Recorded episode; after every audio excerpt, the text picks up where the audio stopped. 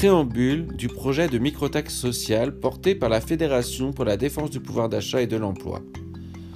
Le projet de microtaxe sociale s'inspire en partie du projet helvétique nommé Micro-impôt sur le trafic des paiements sans espèces.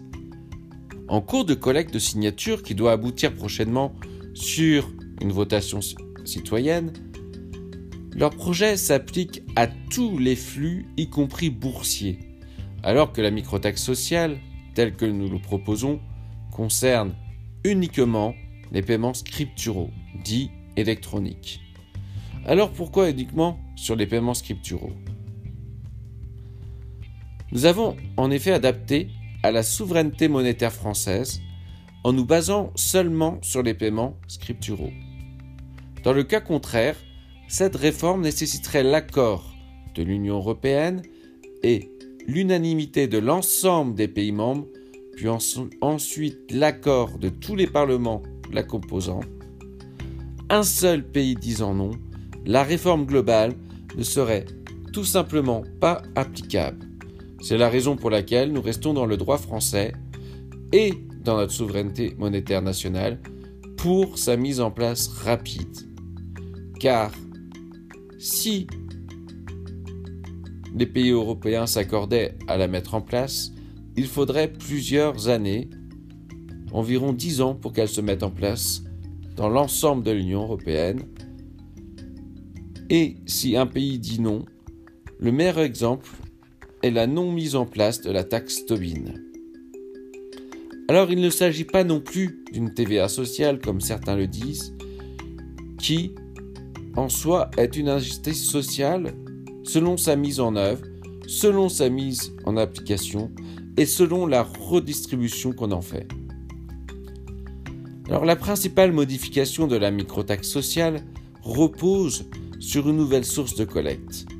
Pour se substituer au montant global des cotisations sociales, salariales et patronales, sans remettre en cause notre modèle actuel de redistribution de protection sociale, ni la philosophie voulue par le CNR, c'est-à-dire le Conseil national de la résistance, lors de la création de la sécurité sociale en 1945.